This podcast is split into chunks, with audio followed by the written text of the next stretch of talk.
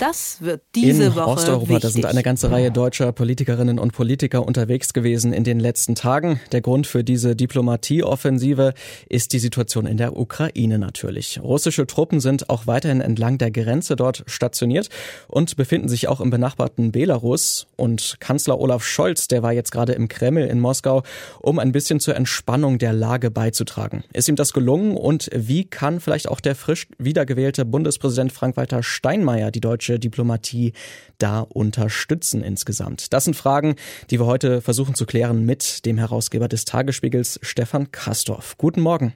Guten Morgen nach Leipzig. Fangen wir doch mal mit dem Bundeskanzler an, der ja gerade in Moskau war, wie ich schon erzählt habe. Da saß er ähnlich wie Emmanuel Macron vor einer Woche ungefähr an einem ziemlich langen Verhandlungstisch mit Wladimir Putin. Trotzdem scheint sein Besuch doch relativ erfolgreich gewesen zu sein, wenn man so den Medienberichten glaubt.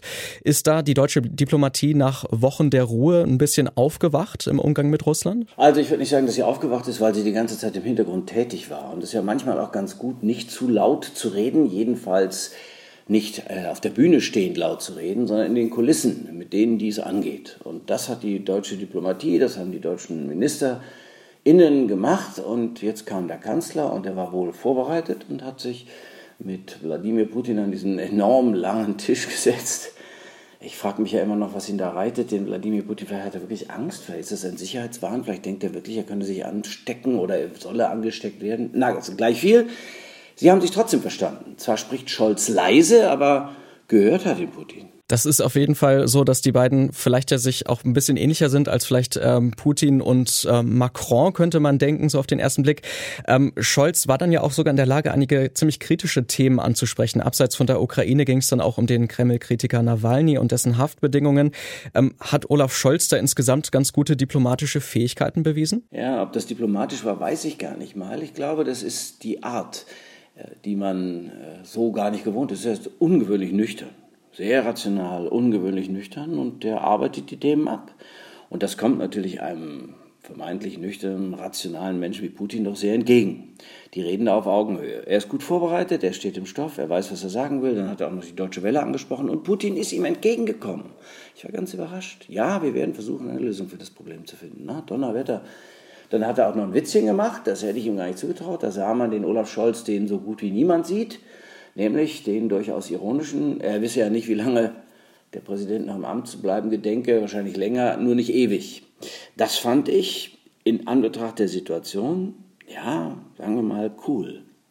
Und ich glaube, die haben miteinander tatsächlich über Inhalte gesprochen. Also, wie kann man diese ganze Geschichte jetzt lösen? Das heißt, im Rahmen der Organisation für Sicherheit und Zusammenarbeit in Europa, OSZE, einer deutschen, maßgeblich mit deutschen Erfindung, Hans-Dietrich Genscher, gibt ungeteilte Sicherheit in dem Kontinent herzustellen, mit Russland also die NATO-Russland-Beziehungen zu revitalisieren und das bilaterale Verhältnis zu den Amerikanern, das wird, Putin dann schon auch noch irgendwie selber machen müssen. Aber es klang alles so nach einem Moratorium. Ganz zum Schluss, wenn man lange genug dran blieb bei der Pressekonferenz, sagte auf einmal Olaf Scholz, ja, also möglicherweise in der Zeit, was ich eben ansprach, da in der Zeit, in der wir beide regieren, wird das kein Thema mehr sein, nämlich die Aufnahme der Ukraine in die NATO. Na, also mindestens vier Jahre bei Olaf Scholz. Ich hörte, er will weiter regieren, sagen wir mal sechs, weil er dann vielleicht ja übergeben will, man weiß es nicht. Und bei Putin, ja gut, dann sagen wir mindestens mal fünf. Also ist es für die kommenden vier, fünf, sechs Jahre kein Thema. Vielleicht sogar länger. Und das war doch eine ziemlich klare Aussage. Man, man vereinbart ein Moratorium, also wir nehmen keine neuen Staaten in die NATO auf, ohne es zu sagen. Ja, das könnte dann wieder Diplomatie sein. Das ist dann doch eine ziemlich große Leistung. Gleichzeitig muss man aber natürlich auch sagen, dass da noch ein anderes Land, die Ukraine, ja auch noch ein bisschen mit reinspielt. Und auch dort war Scholz ja gerade zu Gast. Und ähm, ja, da war es natürlich dann auch schwierig, die deutsche Position so ein bisschen zu verteidigen. Ne? Also keine Militärhilfe zu geben, sondern nur Helme zu liefern. Das hat ja für viel Spott gesorgt. Hat er es dann dort auch geschafft, die deutsche Position gut zu vertreten? Ja, ja, ja. Also erstmal kriegt die Ukraine nochmal Geld. Ist ja nicht so, als ob die Ukraine von uns, von Deutschland, von der Bundesrepublik Deutschland, in Gestalt ihrer Bundesregierung kein Geld bekäme. Das sind ja schon Milliarden bis jetzt. Und da gibt es niemanden, der mehr Geld gegeben hätte. Jetzt gibt es nochmal 150 Millionen. Davon könnten sich, sage ich jetzt mal salopp, auch einige Helme kaufen. Äh, das mit den Helmen war unglücklich, das ist gar keine Frage. Das war anders gemeint, das ist falsch gesagt, das kann passieren.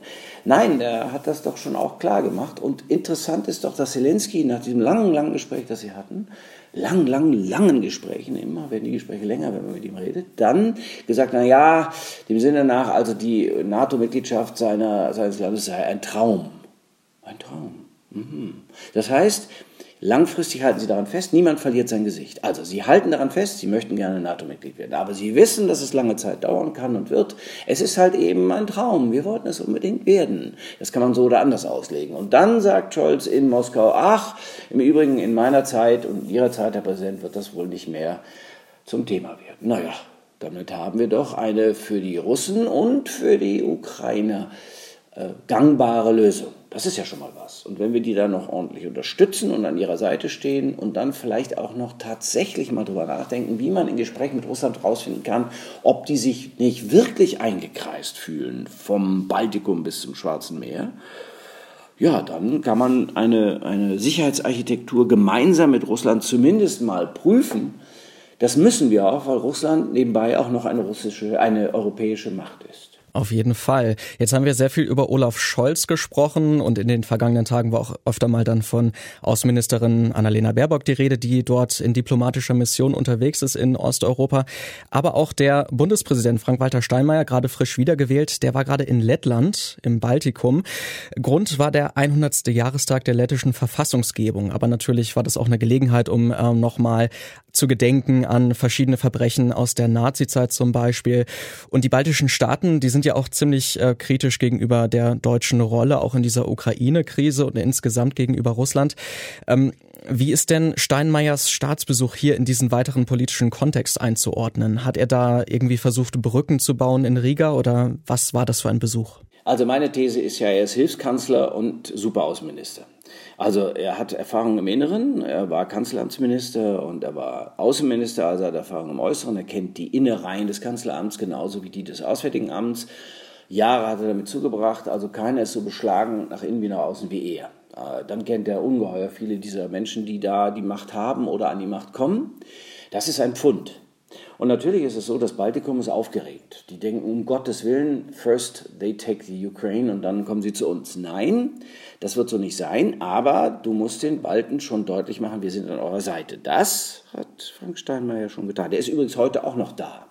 Und ja, du hast gesagt, die Verfassung, das sind alles so wundervolle, das sind so wundervolle diplomatische Hinweise. Also die Verfassung Lettlands 100 Jahre zu feiern, ja gut, so lange gibt es das ja eigentlich ja, das gibt es so lange, aber es gab es lange dann nicht. Also sagen wir so, das ist ein diplomatischer Wink mit dem kleinen Zaunpfahl Richtung Moskau. Achtung, Achtung, wir stehen an der Seite der Letten. Das ist das Erste. Das Zweite ist, er hat doch im Deutschen Bundestag oder vor dem Deutschen Bundestag, nein, genauer vor der Bundesdelegiertenversammlung, hat er gesagt, der, der Bundespräsident, so jetzt ist aber mal, also ich sag's salopp, jetzt aber mal gut, Herr Putin, ja, ziehen Sie, also lösen Sie die Schlinge und jetzt wissen wir alle, wenn das da zum Krieg kommt, dann sind Sie schuld, niemand sonst. Das war sehr ungewöhnlich und sehr direkt. Da sage ich, das, sind die, das waren die Sätze, die der Bundeskanzler in der obwaltenden Situation nicht sagen konnte. Damit hätte er Öl ins Feuer gegossen. Das wäre sehr unklug gewesen. Und dann hat es unser Hilfskanzler und Superhausminister gemacht. Und dann hat er nochmal die Hand ausgestreckt danach. Und ja, und nun sind wir in einer Situation, dass wir einen beschlagenen, innen- und außenpolitisch beschlagenen Bundespräsidenten haben, der mit dem Bundeskanzler gut vertraut ist. Nicht? Die beiden haben ja für Gerhard Schröder gearbeitet, in je unterschiedlichen Positionen und haben sehr gut zusammengearbeitet, die kennen einander lang.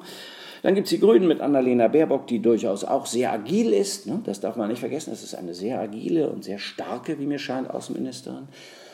Das finde ich wirklich bewundernswert. So, und jetzt kann man nur hoffen, dass das, was sie da gemeinschaftlich, gemeinsam vielleicht sogar erarbeitet, vielleicht sogar vereinbart haben, man weiß es nicht, im Gespräch, in den Kulissen, dass das jetzt Wirkung hat.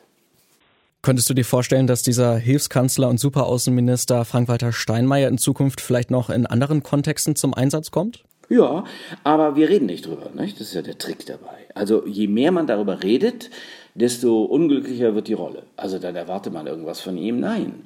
Aber natürlich gibt es Gespräche, die können einander ja anrufen, die können sich treffen. Das ist ja alles gar kein Problem. Der kennt ja alle Telefonnummern, der Frank Steinmeier. So, und dann ruft er mit, sich zusammen mit dem Olaf Scholz und dann machen die was aus. Und dann kann es sein, dass, dass er etwas mitnimmt im Gepäck zu seinen, na sagen wir mal, Besuchen. Und das ist ja für uns nur gut. Also wenn wir einen haben, der, sagen wir mal, stille Post, noch etwas überbringen kann und dann vielleicht auch mal in einer bestimmten Situation gewissermaßen den Kanzler erklären kann.